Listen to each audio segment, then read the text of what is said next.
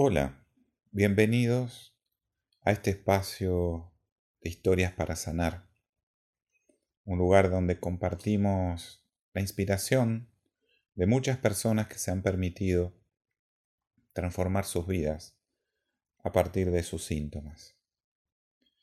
Y hoy quiero compartir contigo la historia de Violeta. A Violeta la conocí hace más o menos dos años cuando vino por primera vez a una sesión por sus problemas de caída de cabello y su enfermedad de tiroides. No recordaba mucho de Violeta hasta que tomé su ficha y vi toda, todo el trabajo que había hecho en aquella sesión que fue muy, muy intenso y muy profundo. Pero ahora me sorprendió al saber que había tomado un nuevo turno. Así que con con toda la curiosidad de saber cómo le había ido en aquel proceso, esperaba ansioso el encuentro. Allí apareció Violeta, una mujer con una sonrisa hermosa, feliz, contenta, y lo primero que hago es preguntarle por cómo había seguido aquel proceso que habíamos comenzado hacía dos años atrás. Ella me relata que fantásticamente bien, que había podido hacer las tareas que le había encargado, que sus patologías dejaron de estar presentes y que había cambiado muchísimo la relación con su familia lo que nos daba una gran, eh, un gran lugar de trabajo para lo que necesitaba eh, sanar ahora Violeta, que estaba muy perseguida por una patología que tenía hacía mucho tiempo y que no había formas de resolver de una manera tradicional, con medicina tradicional. Era una candidiasis vaginal. Desde su primer relación seria que tuvo a sus 20 años, cada vez que tenía una relación con una pareja seria en donde ella ponía expectativas en la relación, la se desaparecía, generándosele una cantidad de síntomas. El malestar, el dolor, la picazón, el ardor, la sensibilidad y obviamente un gran enojo y una gran angustia, porque siempre sucedía que le pasaba con las personas que le interesaban. Si por ahí tenía un sexo ocasional, no le sucedía. Y ahora Violeta estaba hace cinco meses involucrada con una nueva pareja, donde había depositado mucha expectativa para poder formar una familia. Pero la candidacia desaparece. Y cuando aparecía la candidiasis con todo el malestar que traía aparejado, no podía tener sexo. Las palabras exactas que dice Violeta fue, no quiero que nadie me toque. Esta frase fue muy significativa para mí. Sabemos que lo vaginal tiene que ver con las relaciones sexuales, y que la candidiasis no es más que un momento de reparación de una necesidad de contacto que hubo antes y que no pudo ser satisfecha. Pero aquí Violeta estaba planteando otra cosa. Una patología de repetición que ningún antibiótico podía, podía combatir y esta resignación de no poder tener la intimidad que quería con la persona que quería estar ahora y formar una familia. Cuando sabemos que es una patología que se repite hace mucho tiempo, comprendemos que hay un momento determinado que el cerebro pone en marcha el síntoma como un programa de supervivencia. Y también sabemos que cada vez que la persona quiere hacer algo y no lo logra, no puede hay algo inconsciente que aparece, por ejemplo, una enfermedad, es porque está ayudando a sobrevivir a la persona para que eso no suceda. Así que aquí tenía dos pistas muy claras. Primero, cuando había comenzado, allá a sus 20 años, la primera vez. Y segundo, esta necesidad de que nadie me toque, de no tener esa, esa intimidad.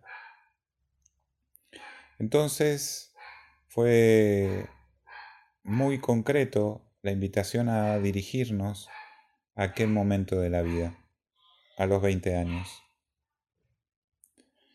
Y allí nos dimos cuenta que había un gran conflicto entre su padre y aquel novio que tenía. El padre no aprobaba aquella relación y ella se sentía entre la espada y la pared, con mucho enojo y mucha furia, atrapada allí sin salida, con mucha culpa y mucha desvalorización, en, en un lugar donde no quería estar, sintiendo el miedo a perder o a papá o a su novio. Pero cuando nos dirigimos más profundamente, la sensación era de ser usada, de ser utilizada. Porque papá no podía resolver un problema que tenía con su propio padre y depositaba en su hija todas aquellas frustraciones.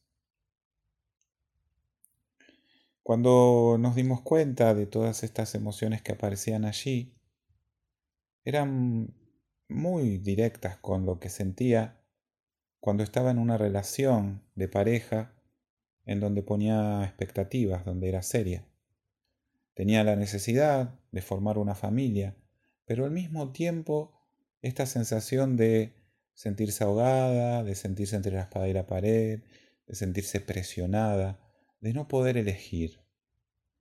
Esa relación era directa. Había algo allí que tenía relación con lo que estaba apareciendo repetidamente en su vida. Pero faltaba algo mucho más importante, que nadie me toque. Y cuando empezamos a analizar sus ciclos biológicos celulares memorizados, nos damos cuenta que justo a la mitad de la edad de la primera aparición de su candidiasis vaginal, a los 10 años, ella sufre un abuso.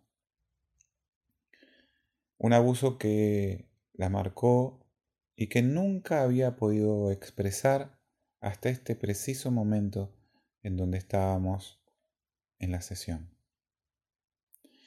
Así que con gran amorosidad y dándole todos los recursos emocionales necesarios, le permití a Violeta que pudiera expresar todo aquello que había sentido. Para que pudiese comprender que el cerebro, al generar la candidiasis vaginal, lo único que estaba intentando era ayudarla a salir de aquella situación de abuso. Y que no solamente le ayudaba a no tener esa intimidad, sino que además estaba pidiendo ayuda a un padre que no estuvo a sus 10 años para defenderla de aquel hombre mayor.